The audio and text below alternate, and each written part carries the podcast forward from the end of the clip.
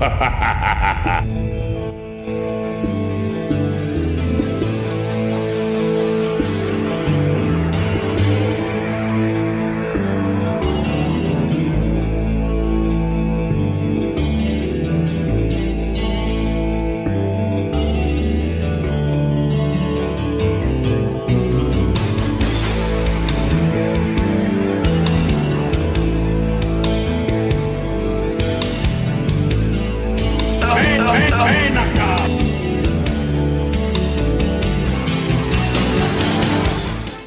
¿Qué tal, gente loca de Tetris Radio? Esto es Abacab. Es un programa que hacemos y hablamos sobre eh, Mortal Kombat, claramente. Sí. Por el spam de efectos. El operador está borracho, vamos a ser sinceros. Sí, Mortal Kombat, no importa. Pero bueno, sí, estamos acá en Tetris Radio con Abacab, un programa de videojuegos. Pero como podrán escuchar así de fondo, eh, no estoy tan solo como, como me siento. estoy con Gonzalo, ahí al lado mío. y que, también tiene un amigo ahí para salud. Sí, eh, buenas tardes a todo el mundo que nos está escuchando y, rápidamente porque tenemos un montón de noticias, saludo acá a mi eh, izquierda en diagonal, mi amigo querido el chino. Hola chino. ¿Qué tal muchachos? Buenas noches o buenas tardes, noches para todos. Un placer estar como siempre con, con ustedes en este increíble espacio de tetrisradio.com. Sí, exactamente. Bueno, hoy, hoy tenemos un montón de, de, cuestiones, ¿no, Guido? Tenemos la tercera parte de los juegos de Warhammer 40.000 para charlar. Tenemos algunos clones de Dark Souls que salieron. Tenemos The Tourist, según Gonzalo. Un juego que se sentó y lo terminó. Así que nos va a spoilar el final, básicamente. Un, juego que es, eh, como dirían los españoles, canela en rama. Así que. Claro Estén atentos porque lo vamos a desmenuzar en un rato. Y bueno, el chino también tiene, nos estaba informando que tiene noticias y además cositas para charlar aparte de las noticias, así que tenemos un montón de cosas, vamos a ser sinceros. Eh, que entren todas es otro tema. Viste cómo somos. Vamos a hacer lo posible. Viste cómo Pero, imposible. Pero bueno, no sé si querían hablar de los juegos que estábamos jugando al principio, al final. yo estaba medio toqueteando y me, perdí de eso. Eh, si, eh, las noticias. lo, si querés lo decimos al final. Al final, ok. dejamos, dejamos un espacio para hablar de lo que estamos jugando.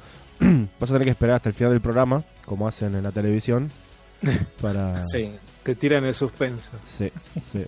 Para, para saber lo que estamos jugando. Pero aparte de eso, si estás escuchando la radio en tetirradio.com o en la app de la radio, eh, podés aprovechar que tenés el celo en la mano y estás ahí en el baño y seguirnos en las redes sociales que son Abacap Vivo, ABACABB Vivo, tanto en Instagram como en Facebook y también este fíjate ahí en Spotify que tenés metes el ABACABB podcast y, directamente tenés ahí los los programas de Tetris, de, Tetris, perdón, de Abacab que estamos subiendo. Por lo menos los de esta temporada están subidos. Yo no sé si la temporada anterior, este, el, eh, esclavo que estaba ahí subiendo. está, al llegar, me dice el esclavo. así que por lo menos esta temporada está eh, casi completa. Bien, bien, así que podés Está completa, básicamente. Escuchar los programas, este después de que pasan claramente porque no estamos grabados, este no es como si hoy fuera ¿no? 11 de abril. Ja. Claro. Este, pero bueno, ¿les parece romper el hielo eh, casi literalmente con una canción y ahí sí arrancamos con noticias, juegos gratis y todo el quilombo que prometí que más vale que entre. Dale. Déjale caña.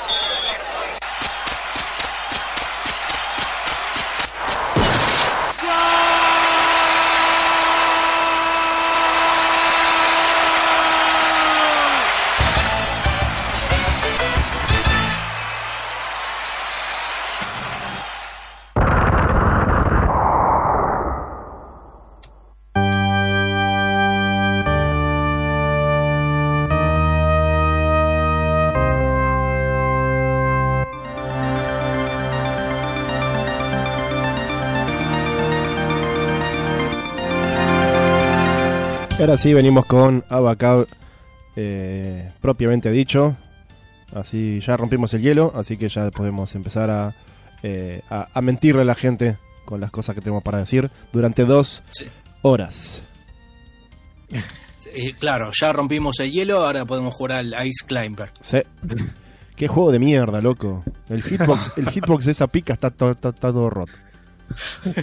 Hay que denunciarlo ya mismo. Eh, chicos, tengo dos juegos gratis. No, nada, nada muy especial. Los tiro así como. Como quien no quiere la Eh, cosa. Sí, sí, el menú de Epic, como sí, siempre. sí, sí. El menú de Epic es un Enter the Gungeon, ya lo habían regalado hace varios meses. Es un lindo roguelite para tirar tiros, pixel art, lo mismo de siempre básicamente. Y eh, el otro es el God's Trigger, que es un poco más, eh, menos así como un hacho, pero bueno, es un shooter así arcade, top-down shooter como se dice. Eh, medio así como con humor y, y- y- y- y chistes adultos y chistes de pedos y cosas así, donde terminas matando hasta donde sé dioses directamente. Así que esos son los dos juegos que está regalando Epic esta semana. Creo que los dos valen la pena, aunque sea para, para tirar unos tiros y, y cagarte de risa un poco. Pero la semana que viene viene. Uy, boludo. Uy, boludo. Agarrate, sí. La semana que viene. viene- ¿Cargada? Sí, la semana que viene un Hitman y, y creo que la colección entera de Shadowrun, el RPG de computadora más maravilloso de los últimos 10 años. Así que va a estar, vamos a tener para hablar eh, la semana que viene.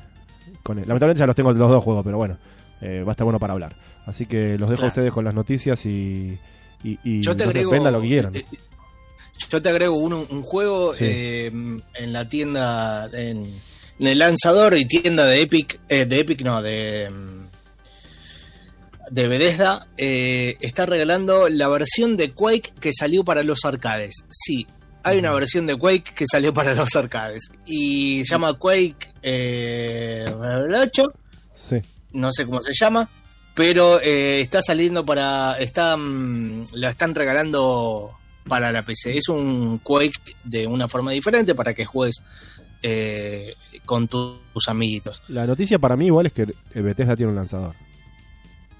Sí, sí, sí, hace, no, hace tanto, ¿eh? pero sí tiene un, ya, ya tiene un lanzador, mira. Ok. Ya, eh, ya cualquiera tiene un lanzador. Pasamos a las noticias eh, raudamente. Voy, voy a, a tirar un par de, de, mm, titulares. Ubisoft estaría preparando una remake del Prince of Persia. ¿Cómo lo sabemos esto? Porque en una tienda de Costa Rica Sí. eh, lo pusieron. Ok. Eh, em, Debe ser igual- verdad. Igual, paremos de robar con este tema de las filtraciones. Sí. Eh, filtración es lo de Nintendo que Sí. se eh, salió código fuente, mails de, de, de los empleados diciendo, che, no, no baje más porno, esas cosas.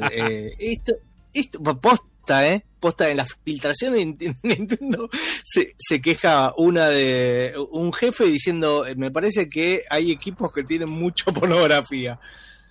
Eh, esto no, esto no es. eh, esto es- eh, son las empresas que tiran la, la piola para que nosotros la agarremos. Así que por favor, basta con esta mentira de las filtraciones. Eh, acá me voy a detener un poquito, voy a decir dos temas más y, y lo dejo al chino, pero acá me voy a, a detener un poquito con, con esta noticia. Steam aclara que el tiempo que se tarda en descargar Flight Simulator, el nuevo juego de Microsoft, no se contará en caso de reembolso. ¿Por qué es esto? ¿Por qué es esto? Yo le voy a explicar a la gente que eh, no, lo, no, no sabe ni lo tiene. Eh, yo sí eh, lo tengo momentáneamente el Flight Simulator y pesa 128 gigas. Claro. Pero los genios, los genios, lo, lo, lo- lo configuraron para que eh, te aparezca instalado después de 3 gigas. Entonces vos la- abrís el programa y estás 8 horas por reloj diciendo, eh, bancame que estoy bajando los eh, nuevos updates. Y es el juego. Claro. Es como que es como que te eh, el- ejecutás el juego y te subís a un vuelo a Europa y cuando llegás recién tenés el juego. Entonces lo consideran sí, parte sí. de la experiencia y cagaste. Después de que jugaste, ¿cuánto es? Cuatro horas, algo así, que Steam ya no te devuelve la guita. Entonces, eh, hay un tema acá. O sea, eh, eh, primero, los genios de, de- de- de Microsoft. no es exactamente Microsoft la empresa, pero la empresa que lo hizo, loco, por lo menos pone, configurarlo para que cargue medio juego, que eh, mm, por una parte del mundo y después descarga lo demás mientras que estás jugando. No, te descarga un giga y después eh, eh, tenés que tener el juego abierto para seguir descargando el, el Flight Simulator. Es una locura. Qué lindo. Entonces la gente se está eh, montando en un testículo y está diciendo, che, loco, esto está, eh, en algunos casos tarda 12 horas en bajar lo demás. Así que este, eh, le están pidiendo a Epic, a, perdón, a Steam que eh, no se ponga la gorra con el tema de los reembolsos y el tiempo. Eh, después, eh, Sega no, no sabía que Sega iba a sacar un eh, el arcade más famoso, el mueble más famoso de, de Sega, uno de los muebles, el Astro City, que es el que vos estabas sentado, que lo viste en Centerplay de Villa El. Astro City Candy, el más bello de los, de los muebles de arcade. Exactamente, van a sacar una versión mini. Ah, tírate un pez. So- sí, solamente de en, en Japón. A ver, yo igual lo bancaría si fuera como el mini de eh, SNK. Eh, que puedes conectarlo a una tele y tiene un tamaño, digamos, que podés medio jugar un poco con eso. Sí. Ahora, si es como la estupidez del Game Gear que medía 2 centímetros, no. Olvídate. Sega, estás, eh, el- el- digamos, estás derrapando bastante. Eh, bueno, tiene, va a tener el, O va sea, a tener el Victor Fighter. ¿Es una versión mini ¿Cómo? como al estilo de las consolas mini o es una versión mini al estilo de, viste, estos chabones de One Up que hacen arcades eh, a la mitad del tamaño con juegos adentro? No, no, no, es, mini, pero no es tan mini. esto. Es mi- eh, creo que es mini, No sé. es, es de mesa. Está, es un adorno es caro. Listo. Claro, el tema es que si es como el de SNK, que también era de mesa, pero por lo menos podías enchufarlo a una tele y te daba las manos para jugarlo. Bueno, además eh, podías enchufar unos joysticks de costado, los joysticks común USB. Bueno, ahí está eh, está interesante. Ahora, es un adorno caro y además es algo más. Ahora, si es una cosita chiquitita que es como vos decís, un adorno, nada, tomátela. Sí. Tomátela. Bueno, eh, tengo más cosas, pero no son ah, tan interesantes Epa. eh, como, como las que tiene el chino. A ver, ¿qué, qué, qué tenés vos ahí, chino? Bueno, tampoco es la pavada, pero vamos, vamos a ir por partes. Eh, ¿Conocen el juego Fall Guys? Es un juego que está muy de moda últimamente.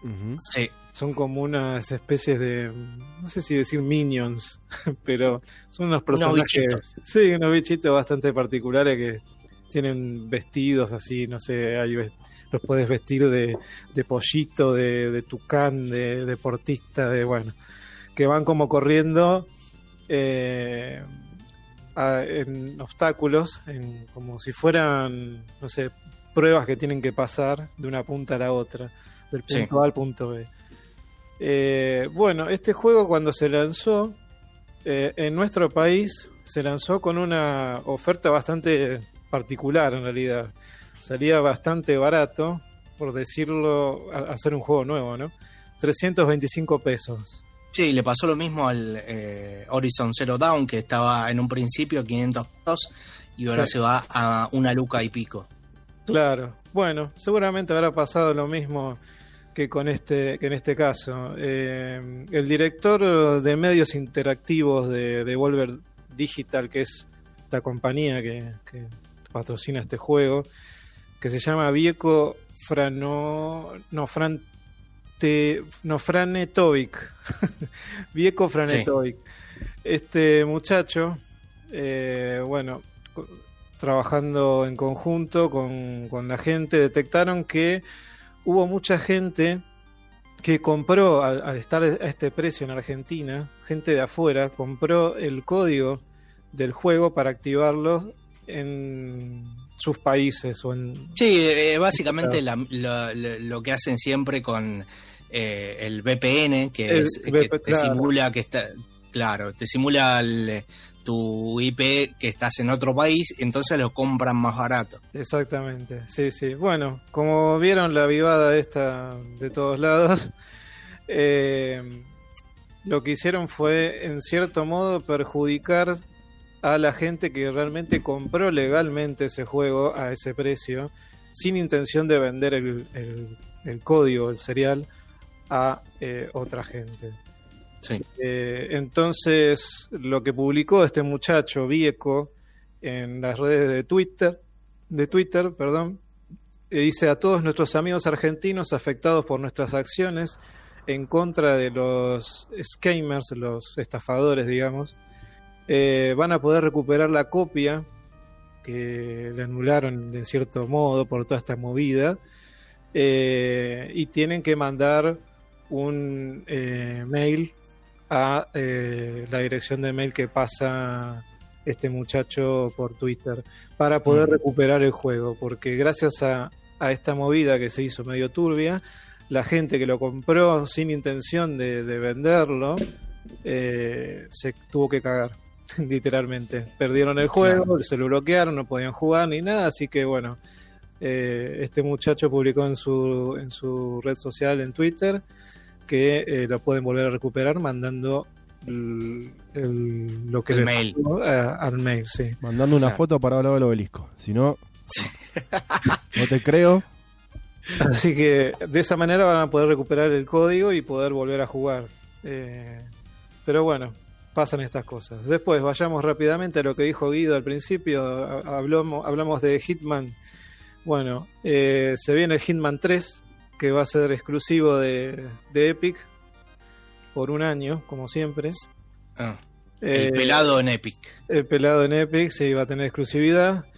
Lo que veo es que eh, aparentemente no va a estar eh, para PC, por lo que veo. Solamente para PlayStation 4, PlayStation 5, Xbox One, Xbox Series X. Eso es lo que veo de momento. No hay nada que diga que va a estar para PC, así que No, pero si sale por Epic. yo- usuarios, yo creo PC, Yo creo que sí, ¿eh? porque ya están regalando, eh, va, va a ser una, una eh, una exclusividad de Epic, porque de hecho est- van a- están regalando la semana que viene el Lo van Hitman. a... Sí, sí, sí, es verdad. Eh, bueno, no, no aclara mucho en, en la nota, digamos, eh, lo- el funcionamiento en PC ni nada por el estilo. Lo ponen como exclusivo de PlayStation y el resto de las plataformas. Pero Sí. obviamente sí, sí va a estar este, de forma gratuita en Epic y Epic va a tener la, la, la disponibilidad inmediata de este juego. Estimo que obviamente se va a poder jugar por PC. Hay que ver Sí. eh, cómo, cómo hacen el, el traspaso. Cu- Cuando hacen los juegos que sacan exclusiva en, en- en PlayStation y después lo pasan a PC, hay, hay bastantes eh, problemas de compatibilidad entre una plataforma y la otra. A veces se eh, jode a los usuarios de PC a la Sí. hora de, de la jugabilidad. Pero bueno, Eh, eh, como decimos siempre, el- las eh, exclusividades duran eh, un rato. O sea, Sí. eh, este, este va, seguro de cajón va a salir para PC y, y para Epic, seguro. Sí, sí, es verdad. El 27 de agosto, eh, en teoría.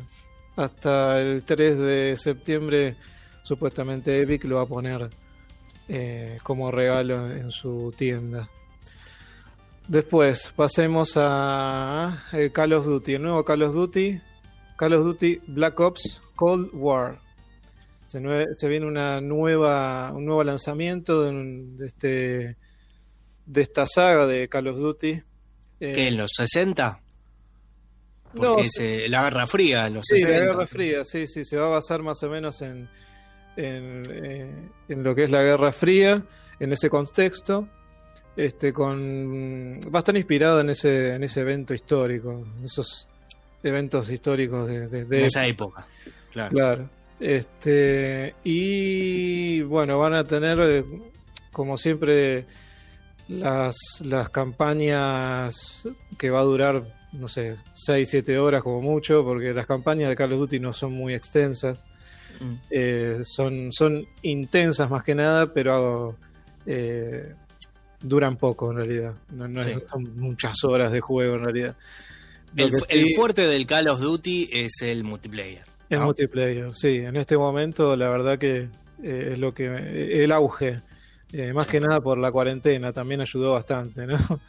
Este, pero bueno, eh, así que va a estar el lanzamiento eh, a partir del miércoles 26 de agosto. Revelan lo que sería el lanzamiento completo, porque lo que subieron ahora es una especie de tráiler bastante básico que no muestra mucho lo que es este el, el- la jugabilidad, lo que es el juego en sí, sino el típico la, la típica animación con no sé con detalles eh, del juego. Lo que van a tener también es eh, la modalidad zombies y todo lo que viene implementando Call of Duty últimamente. Bien. Eh, pero bueno, a partir del 26 de agosto van a estar subiendo en las redes lo que es el juego finalizado con, con la jugabilidad y, y demás detalles. Perfecto, 10 puntos. Así que eh, estamos ansiosos a ver qué sale de nuevo en el Carlos Duty. Después tenemos el Crisis, el Crisis, el viejo Crisis que cumplió 10 años hace poco, 10 años ya de este juego, el Crisis. Eh, un juegazo, la verdad, pues si no lo jugaste tenés que jugarlo, tenés que tenerlo en tu biblioteca obligatoriamente porque es eh, el estandarte. E- Este juego es eh, uno de los, de los pioneros de, de, de los shooters, digamos. Eh, gracias De a los este shooters juego- modernos. Sí, gracias a este juego se fueron fueron viniendo otras ideas después. Eh, y la verdad que saquen ahora en este momento un remaster de este juego, eh, la verdad que el cambio es increíble. Es increíble eh, lo que pasaron en, en las redes sociales, en, en YouTube, la- lo que mejoraron de este juego, eh, lo Chino. que es el entorno, el paisaje, sí. Chino, yo recién ahora, 2020, tengo una computadora para correr el Crisis 1. Eh, la remake, ¿qué, qué hago? ¿Tengo que ir a la NASA, pedirles un rato a la Copu? No, la remake lo que tendrías que tener para que te funcione correctamente es una Nvidia con eh, una Nvidia RTX Claro. con ray tracing. Obvio. Acá, pará, Más acá en el que cajón nada. tengo una, banca que la instalo. Hijos de... Igual, para, para, igual, a ver. Es una, eh, es una mentira a medias eso porque está en Nintendo Switch y Nintendo Switch no tiene RTX, No. así que Claro. yo creo que lo, lo, la habrán optimizado también un poco. Sí, está bastante, bastante, bastante optimizado, la verdad. Eh, hay una diferencia terrible que puedes jugar hasta en calidad de 8K. Así que es, es terrible. Eh, Para, para proyectarlo en un edificio o chocar. Claro. Pero yo, yo que lo jugué, lo terminé de jugar hace poco, porque este juego lo jugué hace mucho, pero nunca lo había terminado y lo terminé hace poco. Eh, de hecho hay parches para vos, Guido, que tenés eh, la máquina como yo, una máquina normal, común y corriente, con una placa de medio pelo, ponele. Eh, hay parches HD que se pueden agregar al juego y lo podés mejorar, pero nada que ver tiene con esto de la rem- remasterización nueva. Eh, así que nada. Eh, va a salir. El- eh, Sí, si quieren jugar al viejo en GOG está eh, un dólar y medio, así que Claro. ahí, Sí, ahí sí. le dejo la... sí. Sí, sí. Es un juego, digamos, sí, ya pasaron 10 años. Es un juego que vale la pena. Es barato, eh, Sí. a esta altura vale la pena. Si te pones el parche HD, lo vas a disfrutar también bastante. Eh, y bueno, esta es una, una versión nueva que se va a lanzar el 18 el 18 de septiembre de este año, así que este, lo van a hacer también a través de, de Epic. Epic está arrasando con todo, la verdad. Este, Hay que gastar Y- plata para ganar plata. Eh. Ya lo dijo eh, cara cortada. tiene razón, la verdad es que tiene razón. Sí, así que bueno, aprovechen, eh, van, a, van a esperar un poquito, ¿no? Hasta el 18 de, de agosto, pero, pero bueno, el que sea fanático y le interese esto y que tenga una RTX de Nvidia, le va a andar muy bien. Perfecto, Este, punto. Y después para finalizar, para finalizar esto de las este, informaciones, de las noticias, Samsung y Logitech anuncian una asociación entre, varias, entre las dos empresas eh, estratégica para ofrecer soluciones de videoconferencias para, digamos, los tiempos que corren hoy en día. De, de bueno, que se hacen muchas reuniones a través de o conferencias este, por estas plataformas de Zoom y bla y todas las que hay eh, en reuniones de trabajo o conferencias de, casa, de lo que sea. Eh, como Samsung más que nada se especializa, el fuerte de ellos son los monitores, más que nada, Eh, y Logitech son los periféricos, lo que es teclado, lo que es cámara web, mouse, etcétera. Eh, van a hacer una asociación en conjunto y van a lanzar como una especie de combos que van a salir un poquito más baratos eh, si te compras por separado estas cosas, ¿no? Si vos te compras un monitor de Samsung por un lado y una cámara de Logitech por otro, te va a salir mucho más caro. En este caso van a armar combos eh, particulares para que vos puedas hacer tus conferencias o lo que sea de manera profesional en tu casa. Sí, igual, igual esto eh, no está dirigido a las conferencias. Está dirigido, me parece, a los youtubers y a ese tipo de cosas, me parece.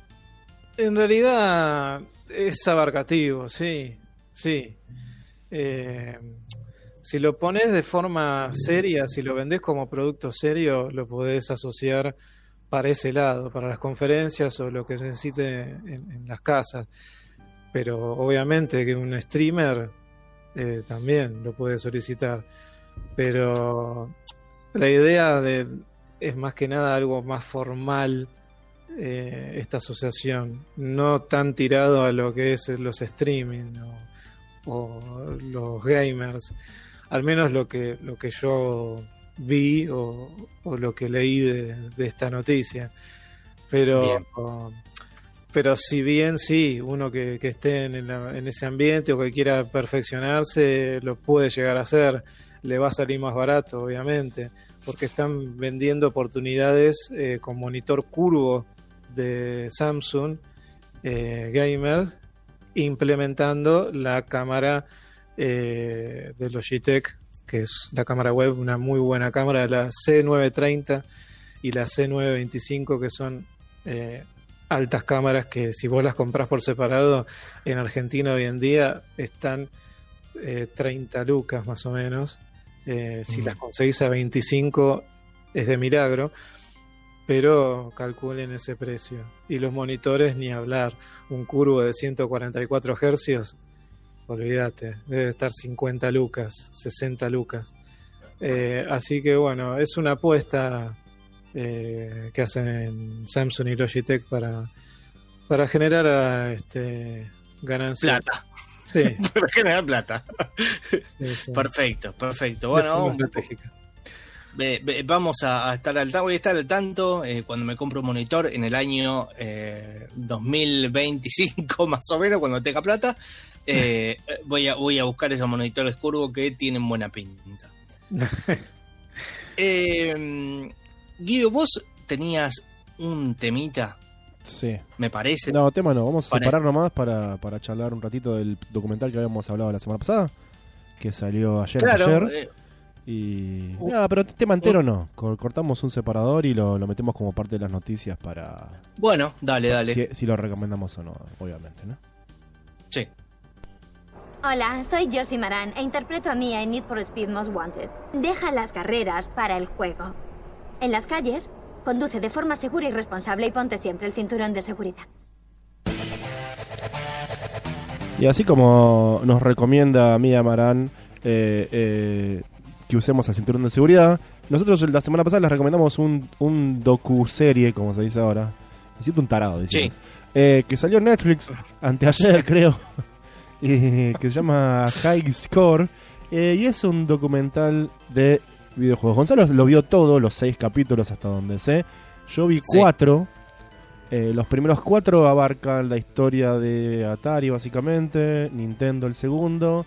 RPG es el tercero, bastante interesante. Y la guerra de las consolas, el cuarto. Creo que el quinto es juegos de pelea, que es el que no vi. Y el sexto no, tengo, no estoy seguro de qué es. El, eh, el- a ver, ahora, ahora me, me- me dejaste en duda, ahora lo voy a verificar. Ah. Eh, el quinto sí es el es de cajón, el juego de pelea. Y el sexto, si no me equivoco, es el Doom. El Doom, El Doom y los juegos eh, eh, FPS en pseudo 3D. claro. Sí, llega hasta ahí, ¿no? Llega hasta esa época, digamos. Vos me decías que no te gustó tanto o que no te pareció tan informativo. No, en realidad, ahora que lo, lo- terminé de, ver bien, me parece como que eh, para las personas que quieran verlo, no es una enciclopedia, sino es un anecdotario o hitos de eh, que pasaron en el mundo de los videojuegos.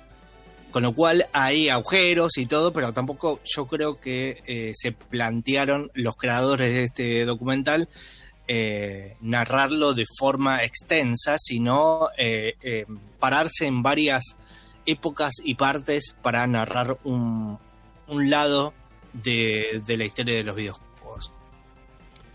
Sí, sí, claramente no es. O sea, bueno, empecemos porque si vas a buscar un documental hecho por Netflix, ya estás empezando mal. Nunca busques un documental hecho por Netflix, busca un documental hecho por gente que sabe de otras cosas. Si vas a buscar un documental de Netflix, sabes medio lo que esperarte. Em, Sí. Dicho, seo- dicho eso, no es un, no es un mal entretenimiento. Es un documental interesante, está obviamente hecho eh, maravillosamente en cuanto a lo técnico y todo. Yo tengo un problema por ahí con el te- contenido, eh, por ahí a veces como Gonza, con el hecho de que eh, a veces podían ahon- ahondar más y no lo hacen, a veces dejan pasar cosas que vos sabés y ellos, y ellos también, pero las dejan pasar. Este, por ejemplo, eh, mostrar a Yoshitaka a mano dibujando con acuarela es maravilloso. Y Final Fantasy, como mención única del RPG japonés, está muy bien. pero Dragon Quest había salido dos años antes y los diseños de los personajes este, eh, eh, no, no es que los haya hecho cualquiera, los haya hecho Akira Toriyama, hasta el día de hoy lo sigue haciendo. Entonces, Sí. ignorar algunas cositas muy heavies. No pavas, muy heavies me hace un poco de ruido. Pero más allá, es un documental de Netflix. Está bien hecho, es divertido, es interesante. Si no sabes nada del tema, eh, no te va a mentir. O sea, realmente te- tiene un montón de data interesante. Contada desde el ángulo de Netflix. Que eso hay que tener en cuenta. Yo quiero recalcar tres cosas. Tres cosas. Primero que lo recomiendo, mirá, lo divertite, pasar la joya. Eh, si te interesan los videojuegos. Y si no, por ahí eh, te parece interesante también. Porque está, está bien hecho en ese sentido. Lo que, las tres cosas que yo quiero recalcar son las siguientes. Primero, eh, típico de documentales de Netflix, la mitificación de los hechos. Eso me rompe un poco las pelotas, porque si vos sabes que estás contando de cada, de cada tema que decidís cubrir, cubrís dos de ocho, ¿sí? Cuando hablas de un tema en particular, RPGs en la Apple Sí. II, y solamente hablas de una puntita, RPG computadora, de una puntita, no mitifiques tanto lo que estás hablando, porque vos sabés que es una pequeña puntita. ¿Entendés? Claro. Entonces de repente Claro. con- transformar a, a, a Harriot de, de última en el inventor de los RPG computadora. Y no es tan así. Exacto. Eh, después salís como, claro, ese es el que inventó, como el que inventó a Mario. Hay uno solo. El que inventó los RPG no hay uno solo, hay muchos. Entonces, esa mitificación loca que ya lo hicieron con los documentales de juguetes y los documentales de, de películas, pero bueno, esos están como mucho más enfocados, ¿viste? Entonces, te puedes dar el lujo de mitificar cazafantasmas y estás hablando solamente de cazafantasmas. Sí. Acá me hace un poco de ruido el tema de mitificar tanto y, e idolatrar tanto y poner tan arriba algunas, algunos sucesos y algunos eventos y algunas personas, cuando vos sabés que hay otros detrás, muchos, muchísimos detrás, porque ellos también lo saben, porque, porque hicieron el documental, que, que son algunos igual o más interesantes y- e importantes, pero obviamente vos le querés dar hincapié a tu, a tu material, ¿no? Querés meterle púa. Eso por un lado es eh, una de las cosas que no me encantó. La otra cosa que me gustó es la inclusión, no por el lado de inclusión pura, eh, yo no soy ni gay ni negro. No puedo medir con Sí. vara cuán importante es que hayan incluido ciertas historias. Pero al mismo tiempo, me parece interesante, primero porque son historias muy poco conocidas, y yo lo sé, y vos lo sabés porque vemos documentales a full en internet sobre la historia de los juegos todo el tiempo. Y no sé vos, pero sí. yo sabía la historia del Channel F, no tenía ni nada más puta idea que era un negro el que lo había creado, por ejemplo. La, cons- la primera consola con cartuchos. No lo sabía. Ent- y mucho menos me imaginé escuchar a los hijos hablando. Eh, Sí. Entonces, este, este tipo de, de pedacitos que tienen muy, eh, por lo general, humanizantes de el creador del Channel F, que era negro, eh, la primera campeona de Space Invaders de Atari, que es una, una, una chica trans, eh, el, el- el- negro y encima homosexual, todo en contra, para que, que era fanático del, del Madden y se metió a EA y entró a trabajar y logró que en el 95, el Madden 95, te- tuvieran los primeros jugadores negros. Eh, Sí. Cuando, obviamente, en los Madden anteriores, ya en la liga de, de fútbol norteamericana, el 90% eran negros igual, pero los chabones tenían que decir, ¿qué hacemos? ¿Hacemos jugadores de dos colores de piel o de una? Y de una porque no nos da la memoria. ¿Y qué hacemos? ¿Blancos o negros? Y ahí la decisión era obvia, eh, porque, porque el mundo es, es el mundo, ¿no? Esas historias parecen a veces... Sí, o el mismo, eh, el mismo RPG que, que se llamaba Gay. Sí, Gay, Gay Blade. Gay Sword. Gay Blade. Sí. Gay Blade. Que me parece interesante también, yo no, no lo conocía. son interesantes, no están forzadas, eh, quizás no entran en el, en el foco, porque el foco es tan amplio y tan violento. Estamos hablando de Mario, ¿entendés? Space Invaders, Pac-Man, son fenómenos culturales que están en los libros de historia. Y de repente centrarse en una Sí. persona chiquita, por ahí queda fuera de lugar, sí queda fuera de lugar, pero está bueno, y sí está bueno, porque son historias eh, eh, raras, desconocidas. Y yo entiendo el público al que están, o sea, todo lo que hace Netflix obviamente no está hecho para nosotros, está hecho para los yankees. Y aunque no lo creas, muchos yankees no conocen estas historias. Muchos yankees negros no conocen historia de personas importantes eh, eh, de su raza que, que- que- que- que pasaron de largo porque nadie, nadie se molestó en contarlas. Entonces es interesante. O sea, yo soy lo opuesto a un guerrero de la justicia social, ni a palo. Eh, cuando está forzado me remolesta. Y me pareció que no estaba forzado. Me pareció que estaban. Eran historias copadas que yo no conocía. eh, y que vienen con los tiempos. Un documental de esta época. Es medio inevitable que tenga eso. si es no forzado y si es interesante y si no es solamente por obligación, viste, como para llenar el cupo, che, tenemos que tener trans y negros, y viste, si, si, si- si no son esas las razones, eh, lo banco. Y en ese sentido Sí. me pareció súper interesante que, que hayan metido esas, esas historias chiquitas en el medio con el, el- el, digamos, la- el, el tiempo que se merecen eh, en un documental de juegos. Y por último, obviamente, hay que tener en cuenta que de vuelta, para quién es el público, quién lo hace, están todo el tiempo en la dicotomía entre arte y negocio, arte y negocio, y para los yankees no hay duda. Siempre gana el negocio. Eso es parte de su idiosincrasia, parte de su cerebro. Entonces, pueden mostrarte a mano pintando con acuarela, pueden mostrarte los originales de Space Invaders dibujados, pueden mostrarte eh, l- los nerds soldando plaquetas, toda la parte más artística y más creativa del videojuego, pero al final, viste, vendió 6 millones de copias. Y es un éxito porque vendió 36 trillones. Y lo más importante son los números, porque a los yankees les gusta eso. A los yankees, el que gana es el que vende más, no importa si tiene razón. Y, el hincapié en eso es constante y, todo, viste, es como los documentales de History Channel que lo medimos en campo de fútbol, es lo mismo. Eh, vamos a lo básico, vamos a medir el éxito en, monedas y punto. Eso está en todos los documentales de este tipo, hechos para cierto público. Por ahí a nosotros nos hace un poco más de ruido, o ni hablar si te gustan los videojuegos, por ahí querés ver un poco más la parte artística, creativa, eh, eh, de creación de los videojuegos que te dejan ver así como por ventanitas. Pero bueno, hacen hincapié en eso porque conocen también su público. Sí, eh, eh, yo lo que pienso que es básicamente un eh, para el que quiera decir, ay, ahora voy a saber de la eh, voy a saber de la historia de los videojuegos. No, porque esto esta serie documental es un anecdotario, son hitos y cosas que, que pasaron en los videojuegos que ni siquiera están en orden y, y- y- y no te sirve, digamos, para ver, como decía Guido, el, el- ámbito general de, de los videojuegos. Sirve mucho para la- el que tiene una idea y, y como decía Guido, eh, eh, saber estas historias están 10 puntos. Pero el que no sabe nada, eh, digamos, no sé, me parece que Electronic Arts de eh, la parte de Electronic Arts eh, es un- una visión poco distorsionada y chiquita de lo que fue de, de la empresa, que, que se llama precisamente Electronic Arts, porque pensaban que los videojuegos eran obras de arte y sacaban eh, los videojuegos como si fuera un disco de música. Eh, y, y acá solamente eh, están, digamos, dirigiendo a lo que es Electronic Arts de ahora, el FIFA y el, Sí. pero son cosas que, a ver, digamos, la persona que lo, lo hizo eh, dirigió eh, de cierta forma eh, estos anecdotarios que son eso, básicamente, son historias, pero que no es un, una enciclopedia de la historia de los videojuegos. No. Es lo mismo también con lo de Nintendo.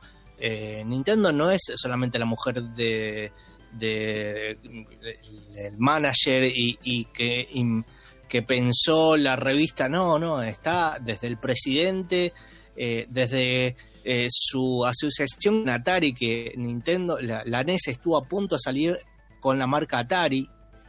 Hay 10 millones de historias que, nadie sabe. Yo pi- pienso, a mí no me desagradó, de hecho me gustaron, eh, algunos capítulos me gustaron bastante. se posa en la época de la guerra de consolas, si bien pasa lo mismo, se centra nada más que en una parte, pero está bueno que se centre eh, en la guerra de las consolas con Sega, porque eh, para los eh, la media yankee ya lo recontra sabe lo de Super Nintendo, pero porque son muy fanáticos de, Super Nintendo. Aún así, igualmente estuvo bastante equilibrado la guerra de las consolas, por más de que los números digan que Super Nintendo ganó a Mega Drive y un montón de cosas. Eh, no es tan así, si vos ves los números, eh, no, no está incluido Latinoamérica, que ganó por afano eh, Sega.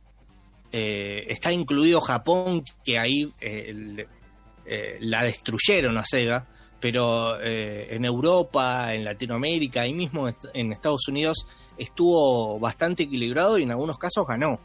Sí. Igualmente son números, como dice Guido. Igual también me queda la sensación, viste, como decís, bueno, hicieron lo de la guerra de las consolas y la historia, y se centraron en Sega.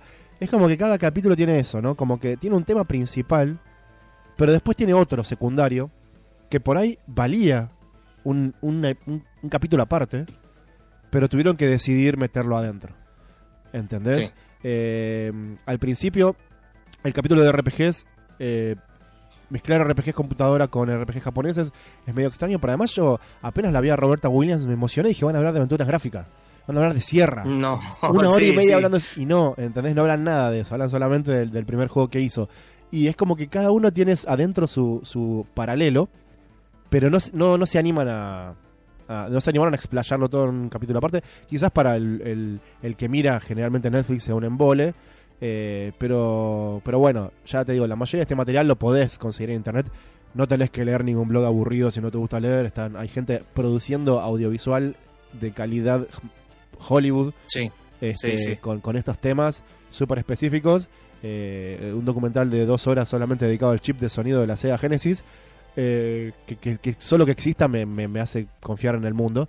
Y, y todo eso está ahí da- dando vueltas. Pero si querés hacerte una idea y te confunde y no sabes qué salió primero, si la Family o la Super Nintendo, eh, no, no, no sabes bien la diferencia entre un RPG y los juegos de arcade, te haces una idea. Terminas con una visión general de los Sí. videojuegos eh, y con un montón de, obviamente si es una persona que nació en los últimos 30 años, con un poquito de, ah, yo jugué eso, ah, eso lo conozco, ah, viste, como que tiene eso también de nostalgia en el medio, de cosas que experimentaste, porque no te quedó otra. O sea, contacto con los videojuegos tuvimos todos, a menos que seas este, una persona de 60 años ahora, ¿no?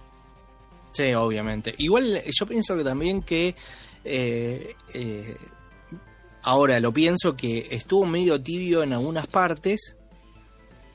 Por ahí para pensar en un, en un segundo, una segunda temporada, me parece. ¿eh? Hay que ver. sí. Eh, puede, puede ser de que, de que pasa por ahí, se la guardaron. Igualmente quedó, quedó raro, eh, yo coincido, como que queda raro en algunas cosas.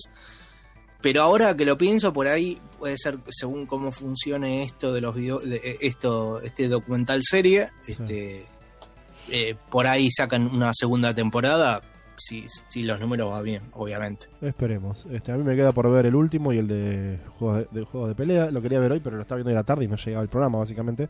Así que tuve que dejar de mirar para venir a hacer Abacab. Este, así que por ahí la semana que viene terminamos de redondear alguna idea, si no sé, vos lo ve de vuelta o, o yo termino, termino de verlo, o si el chino tiene algo para decir, este, si le interesa el docu. ¿Vos lo viste el chino? ¿Vos lo viste? El- No, la verdad que no. No lo vi. Por ahí sí. Pero sí, me le parece interesa. interesante, me parece Sí. piola. Sí, Sí, Y, y- y sumado que nadie se dio cuenta, pero el que na el documental, es la voz de Mario. Eh, it's a me. Sí, pero no puede decir It's a me porque No. si no le cae una, una un grosso de fotocopias de demanda. Que estaría Así más bueno que lo entrevisten hablando normal. Estaría re bueno que lo entrevisten al chabón en vez de tenerlo leyendo el papelito ahí como voz en off, ¿no? Pero bueno.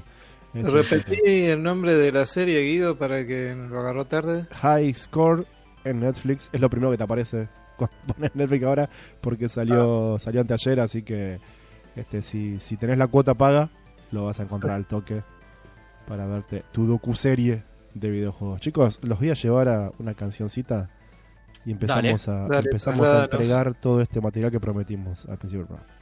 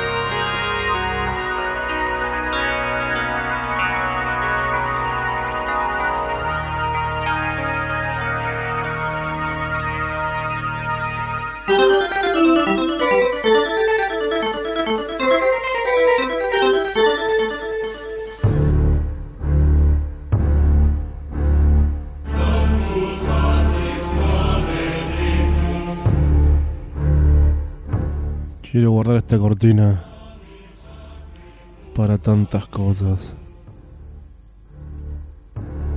Ah, Eh, vamos a tirarte por la cabeza la tercera parte de la lista de juegos de 40.000. Son cuatro partes, no te preocupes. No va a ser hasta fin de año esto. El programa que viene terminamos. Este, pero hay muchos juegos de juego 40.000, chicos. Y van a salir más porque, ¿sabes qué? PlayStation nos anunció uno el otro día. Así que mirá. Tenemos por lo menos Bien. dos en la lista del futuro. Este, arrancamos así, ya lo- los tiramos mucho juego, mucho juego móvil en esta, en esta época de, de 40.000. Empezamos en el 2015 con Deathwatch Tyrannid Invasion de Rodeo Games. Es un juego de celular, básicamente. Salió para PC y para PlayStation 4. Pero bueno, tiene, tiene sus cositas, es un juego de estrategia por turnos. Este. Nada, basado en Warhammer 40.000. Está listado en Steam, pero no puedes comprarlo. Y el otro día hablamos de muchos de estos juegos que no están disponibles y no los podés comprar y no me los vengas a pedir a mi casa. Y no dijimos por qué. Hoy vamos a contar por qué. También en el 2015 salió otro juego móvil llamado The Horus Heresy Drop Pod Assault. Esta vez el juego de estrategia no es por turnos, sino en tiempo real. Otro juego de celular. Este, básicamente salió para iOS y para Android. Y es el típico juego de celular. eh, es básicamente un juego de celular con una skin de, de 40.000. ¿Viste eso que haces tu base? Y después vas a invadir las bases de otros jugadores. Y Sí. tenés cosas que se desbloquean, pero tienes que esperar 7 horas, a menos que pagues 50 dólares y te lo desbloqueo ahora.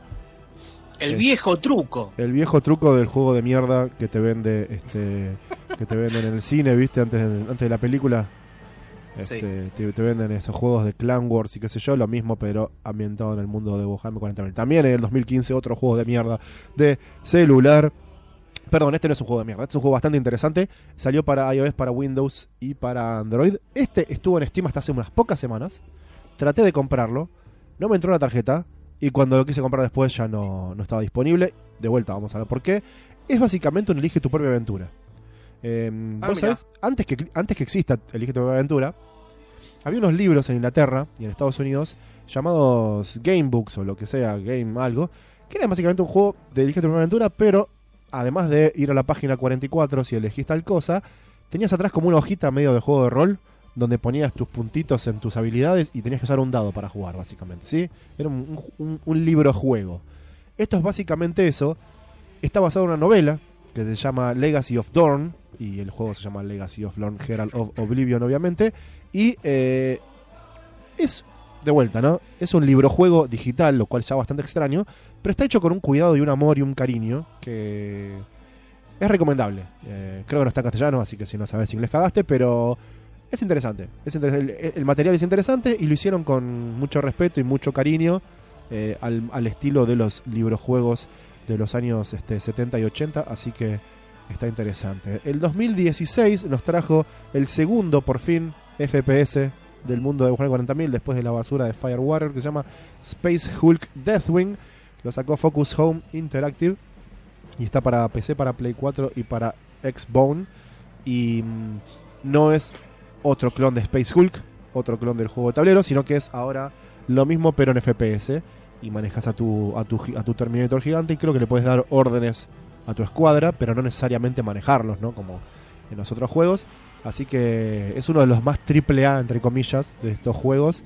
Y, y tiene bastante contenido extra y cosas interesantes para cagar a tiros a gente en una nave muy, muy oscura.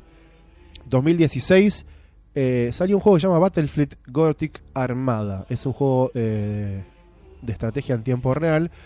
También por Focus, que tenían la licencia en ese momento. Y les cuento, uno de los tantos juegos de tablero que sacó Games Workshop con miniaturas. Eh, Sí. Una de las tantas variaciones locas ¿no? de Warhammer, Fantasy, de Warhammer 40.000. En un momento sacaron un juego que se llamaba Battlefleet Gothic, que básicamente usabas a estas naves colosales, gigantes, inmensas, que andan por el espacio. eh, o sea, básicamente las flotas del universo de Warhammer 40.000. Es un juego de naves, un juego de combate espacial, ¿sí? Eh, con unas miniaturas. Sí, ah, me hace acordar, va, hay varios juegos de naves.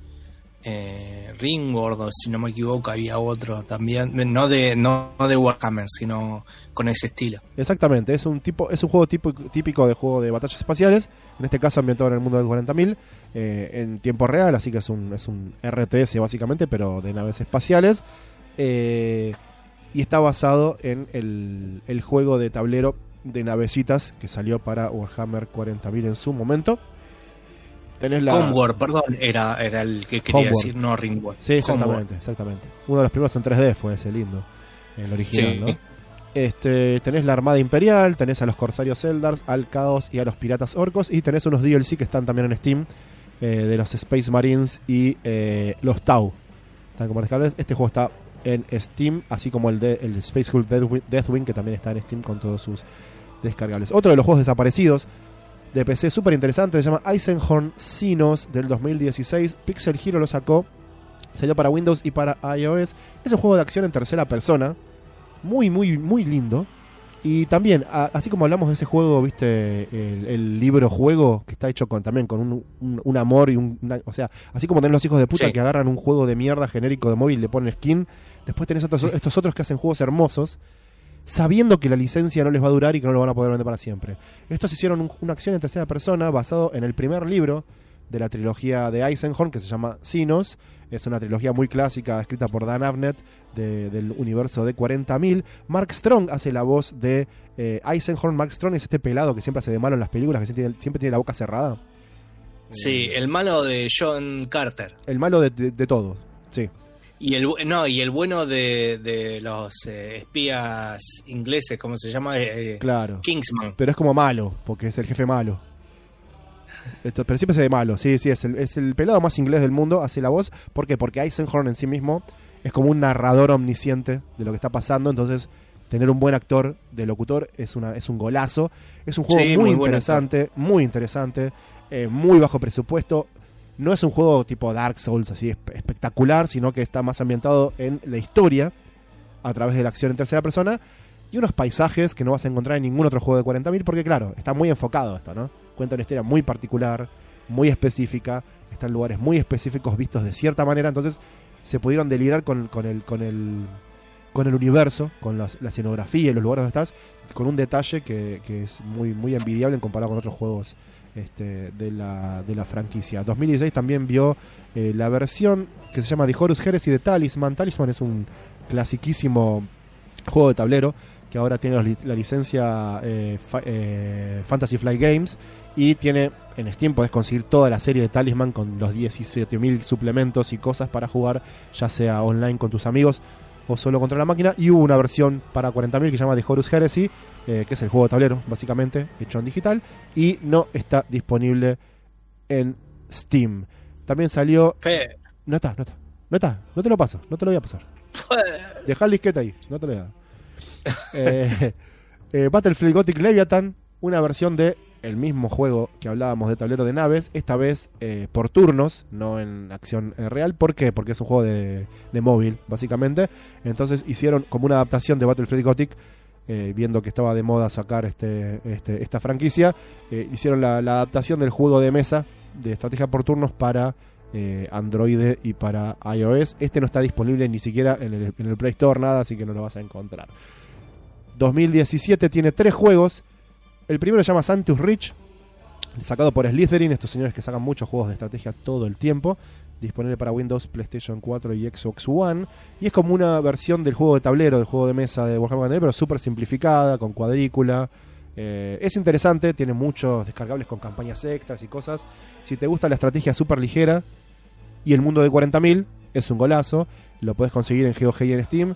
Eh, es interesante, no es de lo más profundo, pero es interesante.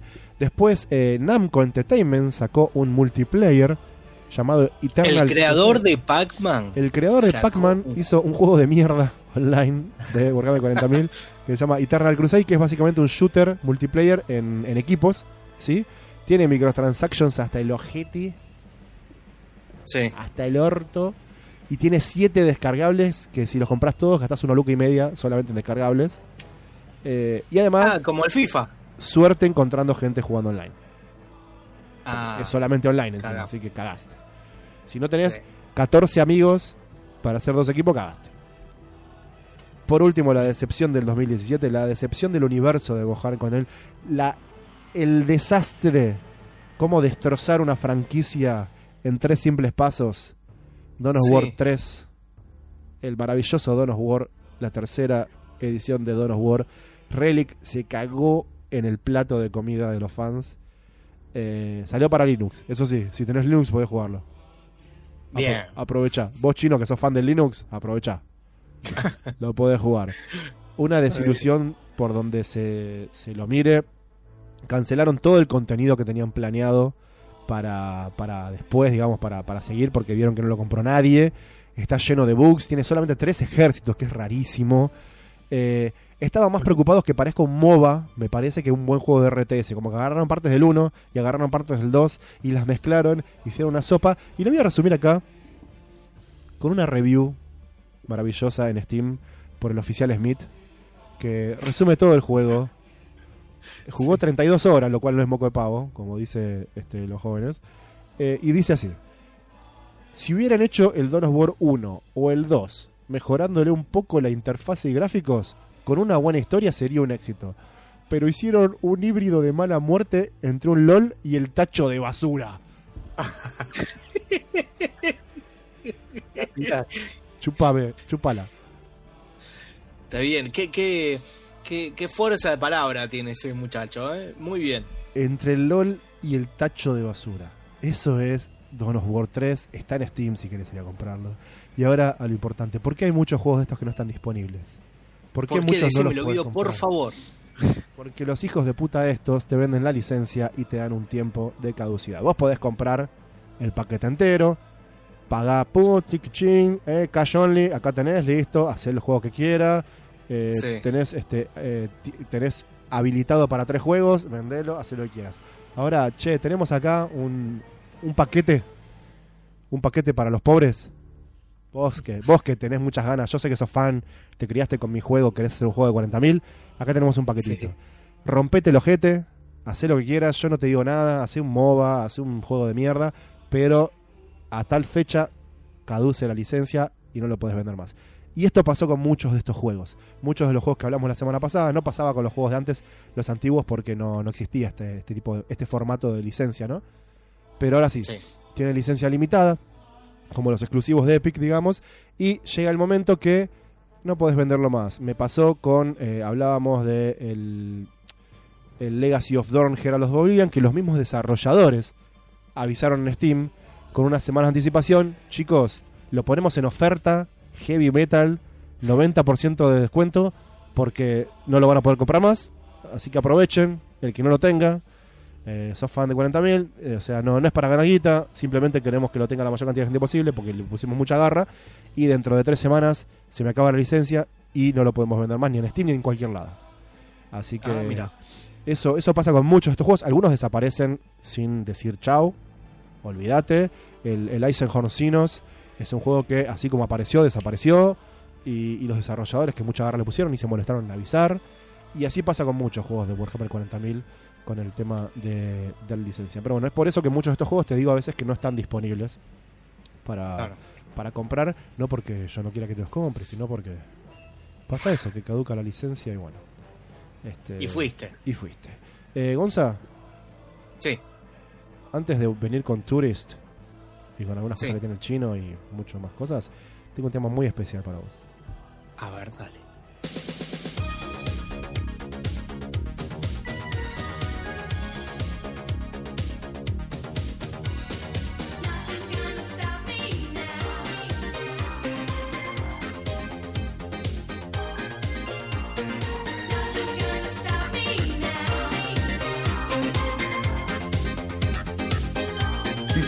ハハハハ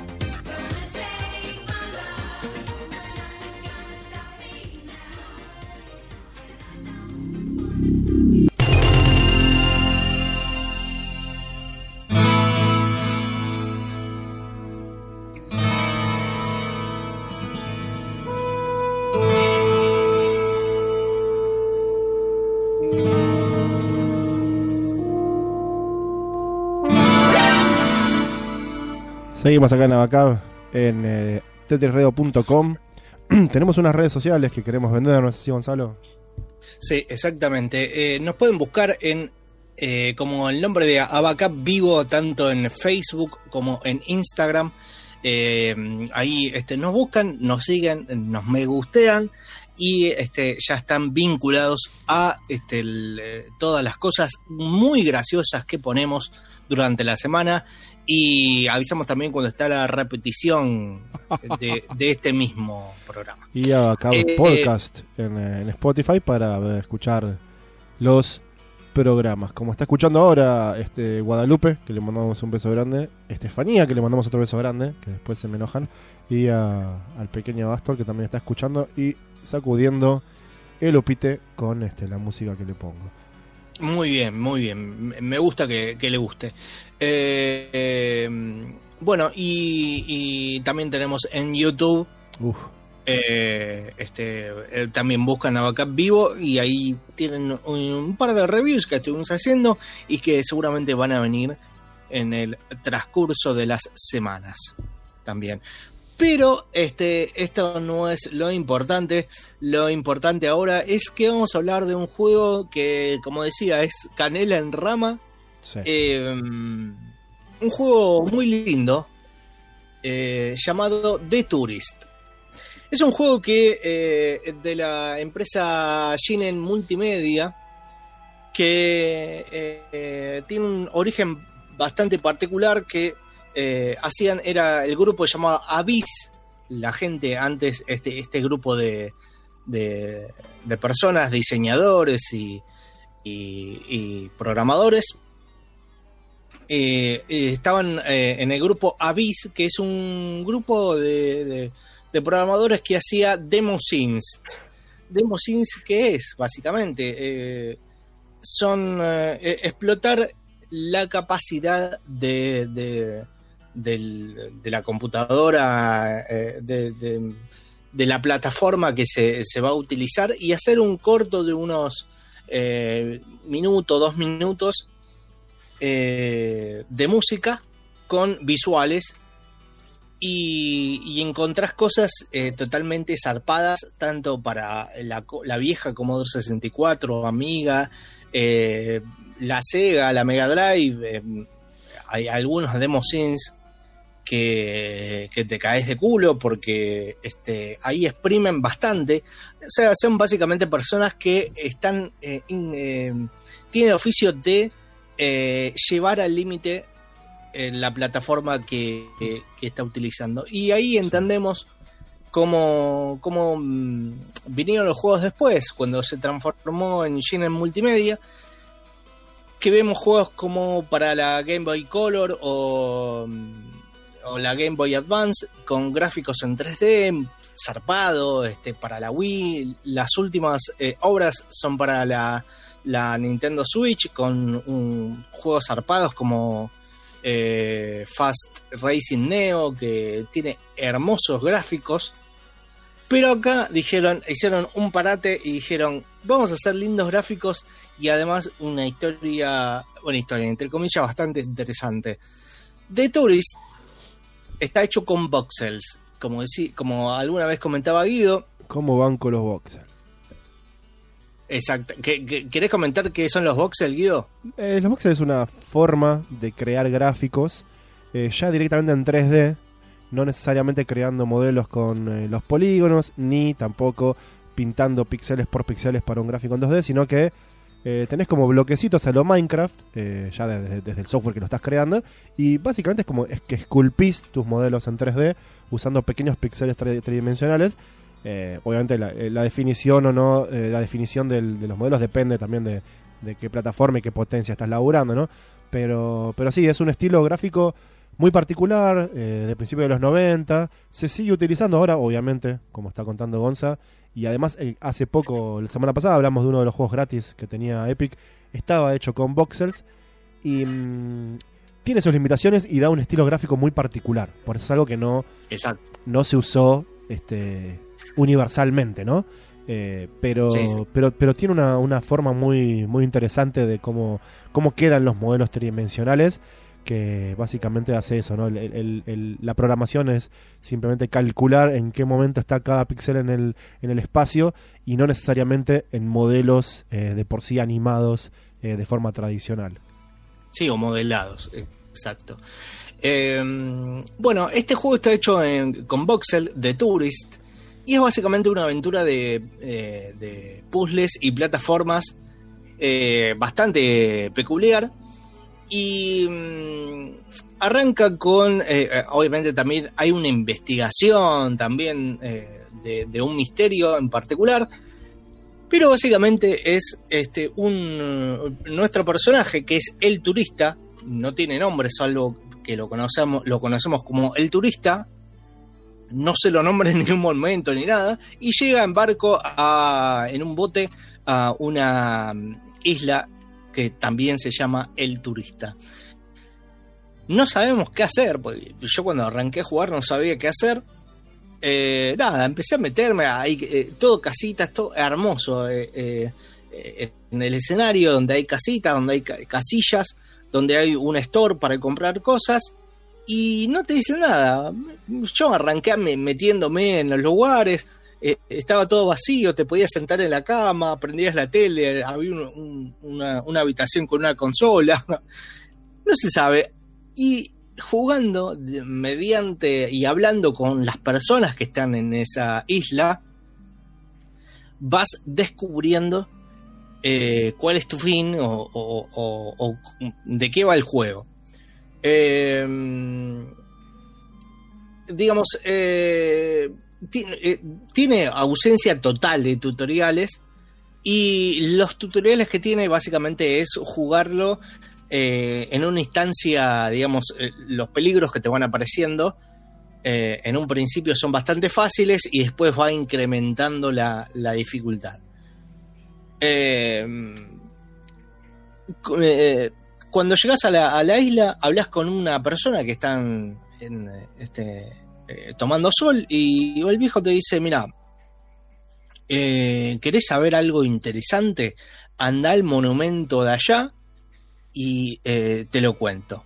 Ahí arranca lo que sería, entre comillas, el tutorial, porque no es tutorial, simplemente vas este, averiguando y te va medio diciendo el juego cómo moverte y qué poderes vos tenés. Cuando te encontrás con el viejo adentro de, este monumento, eh, mediante algunas cosas que tienes que hacer, eh, te dice que está investigando un- una especie de maquinaria de alienígenas ancestrales donde este, tenés que recuperar unos núcleos en diferentes islas.